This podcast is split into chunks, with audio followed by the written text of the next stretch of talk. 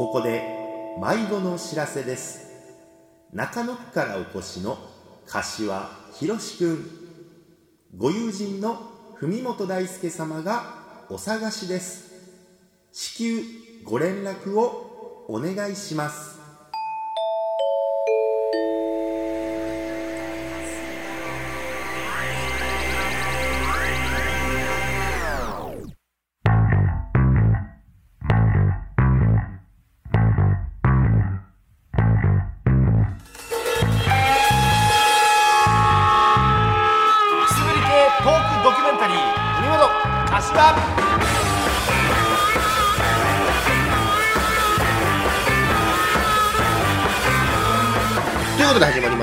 77回文本柏ということでこの番組は関西出身の売れないフォークシンガー文本大輔と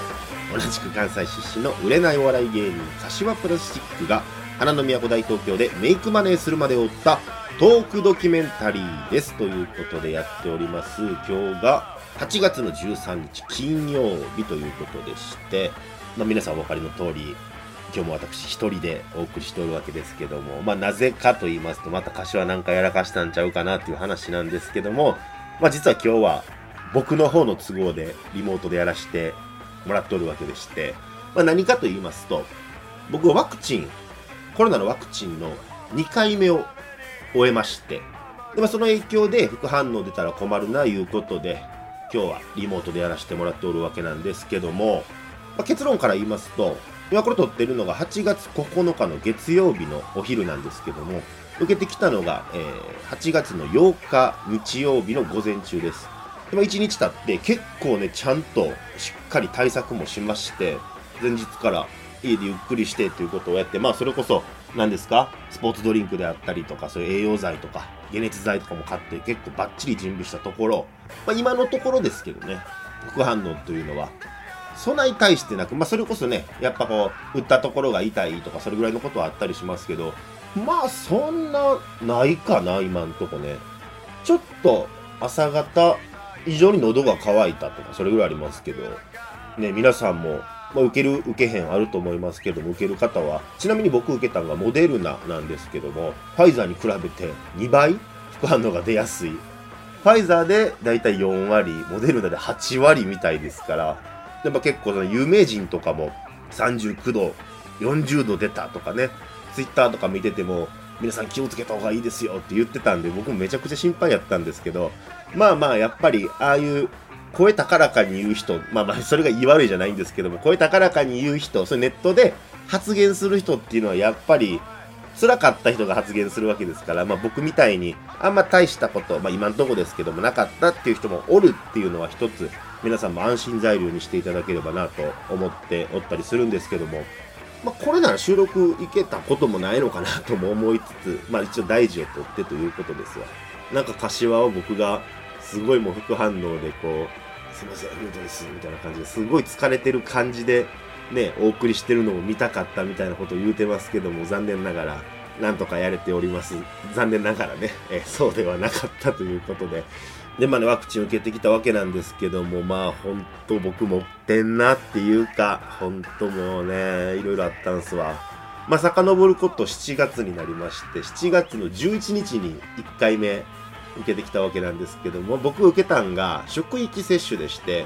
まあ、僕が日々お世話になっている会社の職域接種をフリーランスの皆さんも受けていただいていいですよということで、まあ、僕、船橋市民なんですけども、その船橋の接種券が来るよりそっちの方が早かったんで、じゃあありがたい受けさせてもらおうということで、職域接種受けさせていただいたんですけども、その1回目行くじゃないですか。千葉県で受けたわけなんですけども、まあ、会場着きまして、まあ、株式会社なんとかなかったこちらですって誘導されるわけなんですけど、その誘導される一番近いとこ、でこちらに並んでくださいっていう一番近いとこに僕がたまたま追っちゃったんですよね。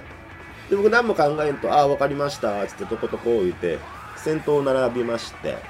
したらね、なんかそこからまた順番の抽選みたいなのあんのかな思ったらそうじゃなくて、もうその順番がそのまま接種の順番みたいで、で後ろ見たら、まあみんなこう譲り合っとるわけですよ、やっぱり。どうぞと先行ってください、先行ってくださいって。俺やばいな思いながら、まあ今更なんか後ろ行くのもなって思ってたら、僕一番最初並んでて僕の後ろに見知らぬ老夫婦が並んでたんですよあの多分ですけど僕見たことないけど多分あれ社長と社長夫人やな思ってああえらいことしたな思いながら、えー後日ね出勤した時に「あれって社長ですよね?」つったら「いやお前文元ようやったなと思ったよ」と。まあまあ出入り始めて僕短いんで、まあ、知らんかったんやろなと思って笑い話でね皆さん結構噂してたみたいなんですけど文元やばいっていうのをねえーやらかしたんで今回2回目そんなミスはないようにやろう思ってえ先日2回目を受けてきたわけなんですけども、まあ、台風が近づいてるということで土砂降りでしてこんな中と思いながらまあすでにもうちょっとテンション下がってるんですよ。でも行かなあかんいうことで家出まして。で僕ん家から駅までがだいたい、まあ、10分ぐらいかかるんですけど56分歩いた頃ですかね。ふと気がつくんですよ。あの僕財布忘れてんすよね家にね。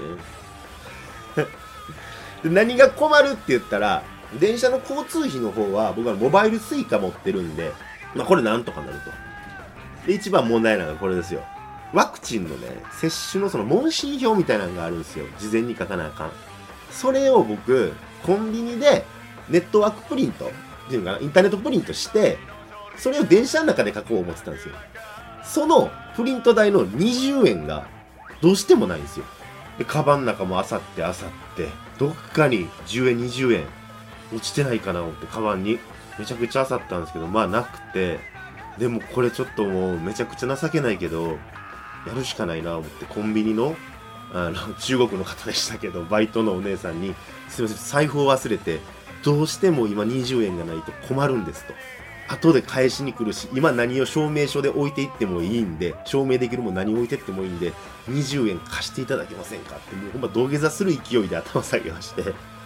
したら店のおじさんも困ってたんですけどああそういうことやってませんって、まあ、分かってんねんやってないことぐらい。分かってるんですけど分かった上で聞いたんでなんかこうレジのさ中に余剰金ってこう余ったお金とか店内で拾ったお金とかを入れとったりするような場所あると思うんすよ、まあ、僕コンビニで働いてたか知ってるんですけどあるんすよ。そこから出してくりゃええのにって思いながらでまた僕もなんかやりようないかなやりようないかなあれって電子マネーいけんかったかなどうやったかなそんなん言ってる間に電車1本乗り遅れまして あ次の電車ってなったらもうほんとギリギリやなってなって。もうこれ次の電車遅れるわけにはいかへんからもう一回お姉さんに頼み込んだら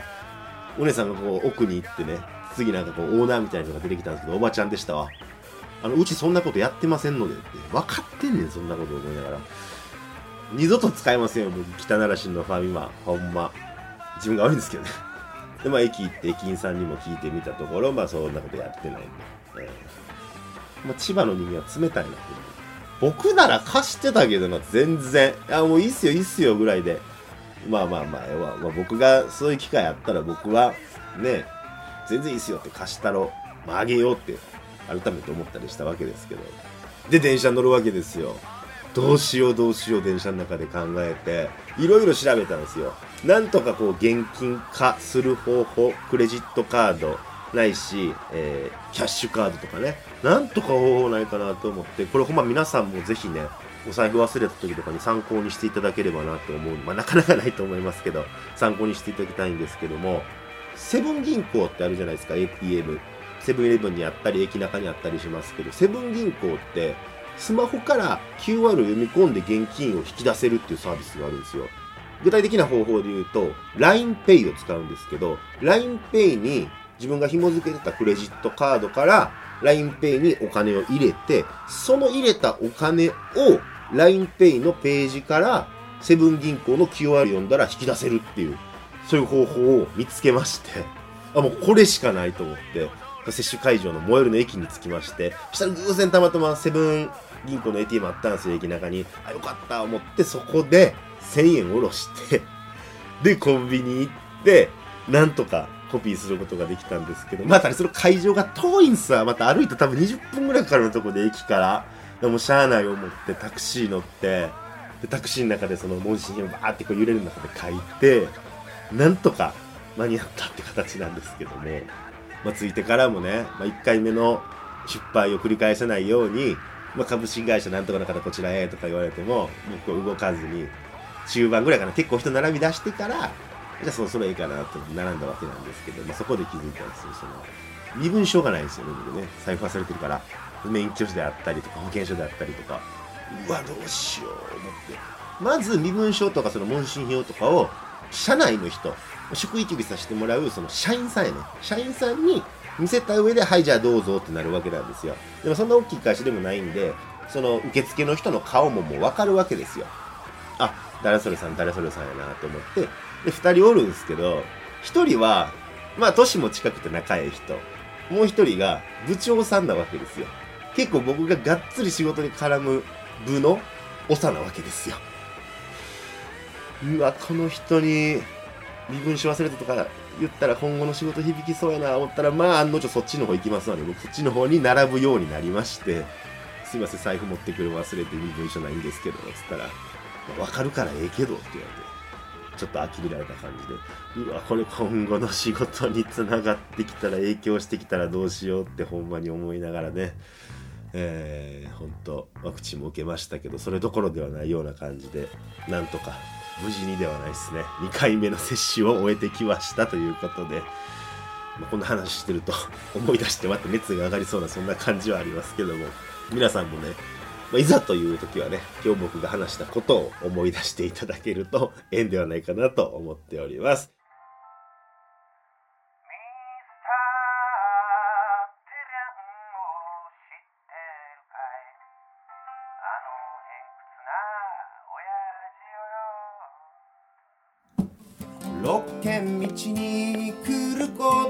があったなら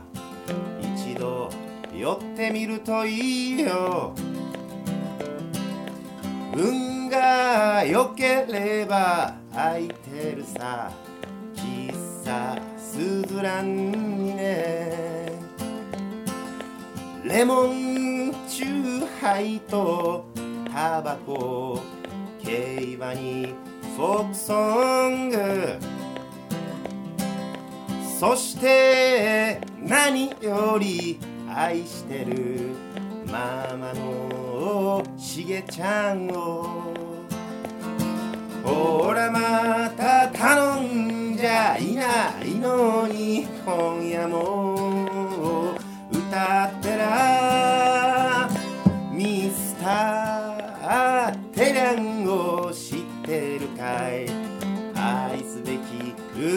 歌いようよ。そうだ。一つ教えておこう。焚きつけすぎにはご注意を。下の話からミサイルまで朝まで付き合うことになるよ。あらやん呆れて帰る頃ふと懐かしむあの頃ふるさとはいつも心の中満月の夕べ。海を渡った友もまたそう同じ空の下。テリャンを知ってるかい？赤い血をした地球人さ。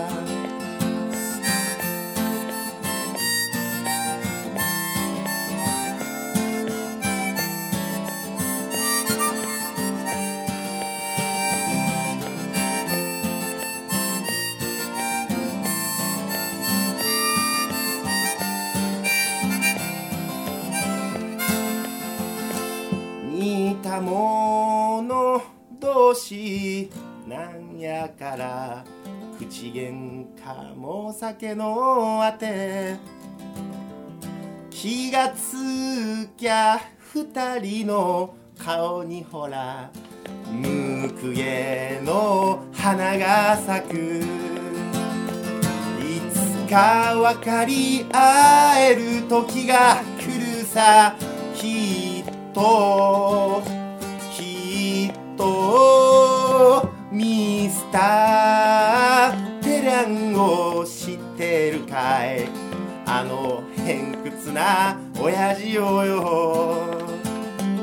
ミスター・テランを知ってるかい？俺のアボジオよ。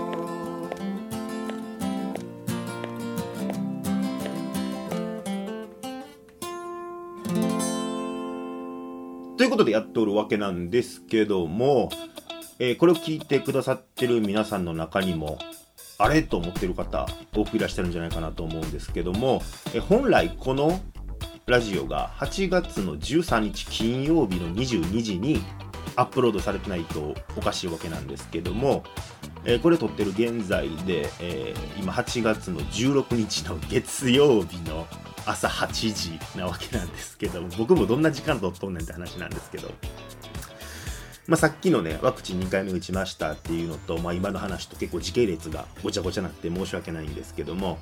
まあ、ことのあらましを説明しますと、まあ、あらましいほどのことでもないんですけども柏が、えーなんと飛んだって。飛んだって言い方がいいんかな。あの素材音声データ。この後声優の神谷祐希さんのやつとあとエンディング番組のエンディングは柏にお願いしようと思ってメッセージ紹介とかよろしくねって言ってたんですけども、えーまあそれを柏が送ってきてないと。最後に連絡取ったんがこれが8月の11日の水曜日ですね。柏の方から、えーもうだいぶ遅れちゃってるけどと。早めに送るねということで、まあ、僕もありがとうよろしくねと送りまして、えーそれを最後に連絡が来てないと。まあ僕も結構ね金土日と忙しくしてたんででもどうすんねやろうって思いながらあもう金曜日過ぎちゃったな土曜日日曜日。で皆さんには申し訳ない話でしかないんですけども多分柏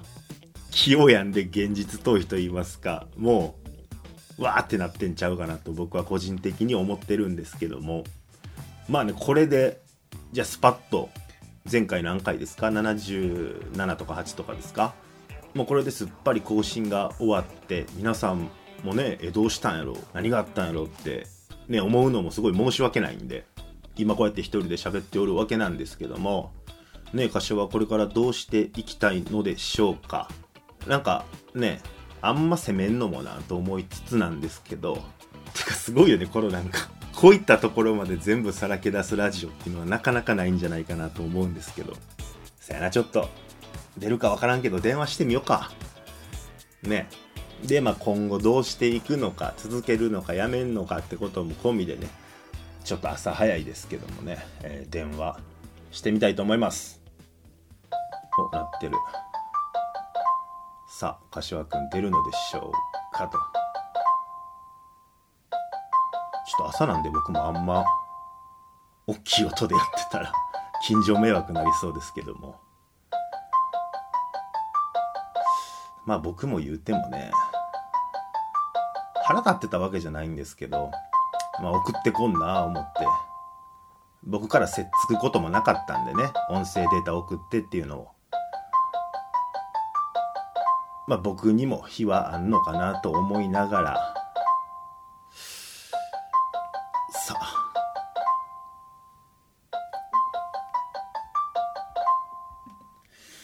出ませんね。まあ朝早いんでねあれですけども。いやまあねその今週分と言いますか？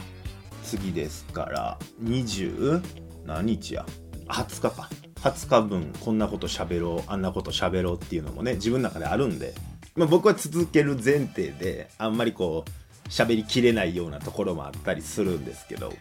どう思ってんねやろな。なんかめちゃくちゃ揉めたりとかしてね電話して。めちゃめちゃ喧嘩して終わるっていうのがねこのインターネットの海に放流されるっていうのもね2人がガチ喧嘩してるところがそれはそれでちょっとおもろいんかなとか思いつつも、まあ、ちょっと柏君がどういうね反応をするのかっていうのは、まあ、全部ねできることなら笑いにエンタメに消化できたら一番ええんやけどなと思いつつ、えちょっと連絡を待ってみたいなと思います。ということでねあの困った時の会談ということでちょっと皆さんお聞きいただきたいなと思うんですけどもあの夢っていうのはほんま不思議やな思って、まあ、夢と現実は表裏一体みたいなことを言うたりしますけども僕も中学ぐらいまで、まあ、よく見てた夢がありましてでその中に出てくる町があるんですけどもその町のこともほんまよう覚えてるんですよ。石畳の道でね商店がずらーっと並んでてアーケードのない商店街なんですけどもう僕一時期その町が本当にあるのかないのかわからんようになってた時期があってまあ、ある日も友達のイッシーと遊ぶ約束をしてて、あ、じゃあ今日どこ行こうかな？あ、あそこの町行こう。イッシーとあそこ行ったことあったかな？いやいやいやいや、あそこ夢やん。そんなことが結構あって。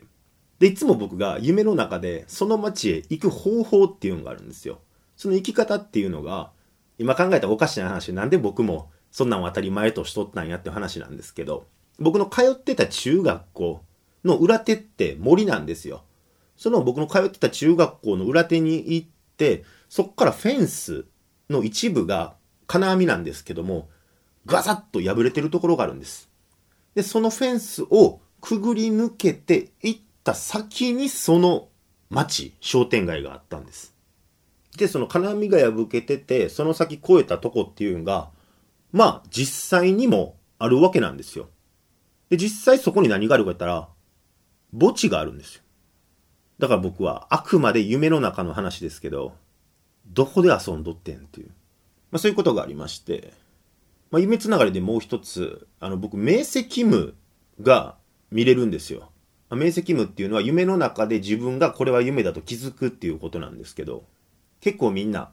ね、やりたい人がいっぱいおってネットとかにもやり方とか記事いっぱい出たりするんですけども、まあ実際僕がやってた方法っていうのが、まあ、条件とかもあるんですけども、お昼間とか、こう二度寝三度寝して、こうちょっとまどろんでるような、そんな時に、頭の中に一つの大きな穴を想像するんですね。真っ暗な、そこが見えない。その穴に向かってぴょんと自分が飛び降りるイメージをするんです。したらこうグーって G がかかって、ジェットコースターの時みたいな感じですかね。で、その感覚がずっと続くんです。続いてたら、こう、結構幻聴とかも聞こえてきたりするんっていう、ああ、キャー、おい、キャー。で、それで怖いな思って、パッと体振りほどこうとしたら、あくまで僕はですけど、金縛りに合うんですよ。で、その幻聴とかを乗り越えたら、まあ、明晰夢が見れると言いますか、まあ、金縛りを超えて、幽体離脱してしまってるみたいなことなのかもしれないんですけども、でもまあね、明晰夢見れる状態になったとして、結構難しくて、なんと言いますかね、こう、ぐっと自分が起き上がるんですけど、なんかずっと一本背中にこう、管が通ってるようなと言いますか、ちょっとでも意識をこう、途切れさせたら、パッと目が覚めちゃうんですね。なんで自分ちをこう動き回ろうとしてもこう、ロボットみたいにカク、カク、カクって歩きながら神経をすごい集中させて歩いていかなあかんような。まあもしかしたらもっとね、修行とかしたらうまくそこら辺を扱えるようになるかもしれないんですけども、まあ、明晰勤務を見れたら何がしたいかって、まあ皆さんあると思うんですけども、まずね、やっぱ空飛んでみたいなとかあるじゃないですか。で、僕もやってみたんですよ。僕、実家マンションの3階なんですけども、そのベランダからぴょーんって飛び降りましたら、こうパタパタパタパタって飛翔するっていうよりかは、これなんかね、ゆるく落ちてくみたいな。ゆっくり落ちてくみたいな。そんなレベルで、ああ、夢の中でも結局こんなもんなんかって思ったのを覚えてますけど。で、まあもう一つ何がしたいかというと、やっぱこう、下世話な話ですけども男ですから、ちょっとこう、エロいことしたくなったりするじゃないですか。目の前からこう好きな子が現れて、そのことちょっとね、みたいなことを考えたりするんですけども、でも自分の頭の中で念じるわけです。なんとかちゃん出てこい、なんとかちゃん出てこい。僕んち、目の前に商店街があるんで、そこの角から、あの子が出てきますように出てきますようにと祈っておりましたら実際商店街の角からあの子がパッと顔を出してきたわけです。ああの子や!と思ってテンション上がった瞬間にその緊張の糸が切れてパッと目覚めたりとかね。ほんとそれぐらい明晰勤務の状態を維持し続けるってすごい難しいものなんですけども、まあ、皆さんもぜひ参考にして試してみていただきたいなと思うんですけどもやっぱ一つ注意していただきたいのが最初にも申し上げた通り夢と現実っていうのは表裏一体、裏表のものです。表の自分もいれば、裏の自分もやっぱりいるわけで、自分が明晰夢、まあ、幽体離脱して、外へ遊びに出ている時に、自分の体の中に裏の自分が入り込んで、二度と自分自身が表の世界に戻ってこれなくなる。そんな可能性もあるかもしれないということを覚えておいてください略してマンコ。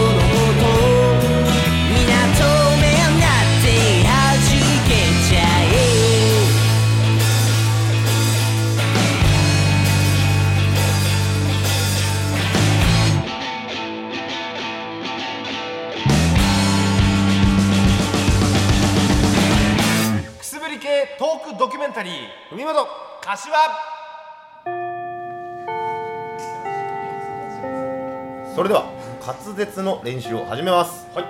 アメンボ赤いなアイウェオ。アメンボ赤いなあいうえを車保証整備は柏自動車工業。なんか無理やりじゃないですか。どうぞ。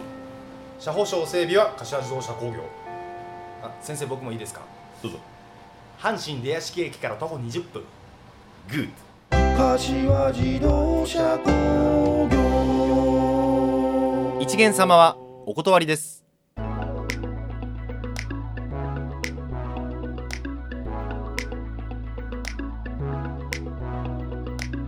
ということで エンディングのお時間なわけですけども現在先ほどお伝えした通り8月の16日月曜日電話をした朝8時から約6時間経過14時45分でございます。折り返しなしということでメッセージのご紹介していきたいと思います。こちらモケハラモケケさんありがとうございます。スラムダンクオープニングに出てくる景色実際にあるスポットなんですか？スラムダンク大好きなので思わず反応 反応言うて思いましたけども反応しちゃいました。これは生で見たら感動しちゃいそうです。ちなみにお二人はスラムダンクに印象に残っているキャラクター名言等はありますか？私はゴリコと赤木キャプテンが大好きで熱くて渋いあのキャラクターにめちゃくちゃキュンキュンしていました。ということでゴリ好きな女の人ってなかなか珍しいですしね。それ以外っていうのは結構みんな聞きますけども。やっぱ僕あれですかね。小暮。メガネくんの両南戦でのスリーポイント。やっぱああいうのに弱いっすよね。でもなんか映画の制作が開始したみたいな話もありましたけどもね。アニメなんかな？実写なんかな、まあ、実写なら誰がやるんやろうとかあったりしますけどもね、まあ、楽しみにしたいなと思います。ありがとうございました。続きましてアンコロズ3歳さん。ありがとうございます。海いいですね。肩車やってる男2人がいたらゲイだと思ってしまう不女子ですがさぞ眼福だったでしょう。イヤホンでラジオ聞いているので柏さんのドンドンドンドンで耳破壊しました。やめてください。ということでね。あのドンドンドンドンは俺も嫌やったな。なんかわっとかいきなり脅かしてくる系の怪談とか、まあ、ホラー映画とかもそうなんですけどなんか僕腹立つんですよね。それで驚かされるのって。もっとなんかこう話の内容だったりとかで怖がらしてほしいなって思うからそんなもうびっくりするに決まってん怖いっていうかびっくりするですからあれはね。うん。今日の会談はいかがでしたでしょうか。また感想の方もいただければなと思っております。ということで、まあ、またとか言いましたけども、本当今後どうなっていくのか。ね、とりあえずこの撮ったものを柏に送りつけて、まあ、これが最終回になるのかならないのか、わかんないですけども、アップロードしてくれることを、ナイツがアカウントを言っても管理してるんで、柏のアカウントからなんでね、まあ、上げていただいて、ほんと明けすけに言ってんな。こんな明けすけに言ってええんかなぐらいですけども、まあまあ、今後また違う僕が一人でね、自分のラジオ、僕の YouTube アカウントからやるとか、そういったことも、まああり得るのかな、どうなんかな。まあ、その際はぜひぜひまた聞いていただければなというところで、僕 Twitter とかもやってますんで、まだちゃんとした形でどこかで発表したいなとは思っております。まあ柏の方もね、落ち込んでんのか、ちょっとグーって塞ぎ込んでんのか、でまあそれならいいですよ。ね、言うて。これで死んでるとかやったらほんとシャレならないですけど、連絡まだ帰ってきてないしね。もうね、死んでなきゃいいよ、もうそれで。それだけでいいです、本当に。まあ、こうやって喋ってることが、柏からしたら、すごい腹立ったりとか、余計こう落ち込んだりっていう要因になるかもしれないんですけども、まあ、こればっかりはね、まあ、こうやってね、少なからず毎週楽しみに待ってくれてる方がいるわけですから、そこに対して不誠実でないように、僕なりにそう思ったんでこう喋らせていただいているわけなんで、あいつにもちょっと理解してもらえたらなと思うんですけど、冒頭でもお伝えしました通り、迷子のお知らせですよ。柏くん。連絡くださいということで、この辺でお別れしたいなと思っております。また来週、何かしらの形でお耳にかかりましょう。ありがとうございました。文元柏。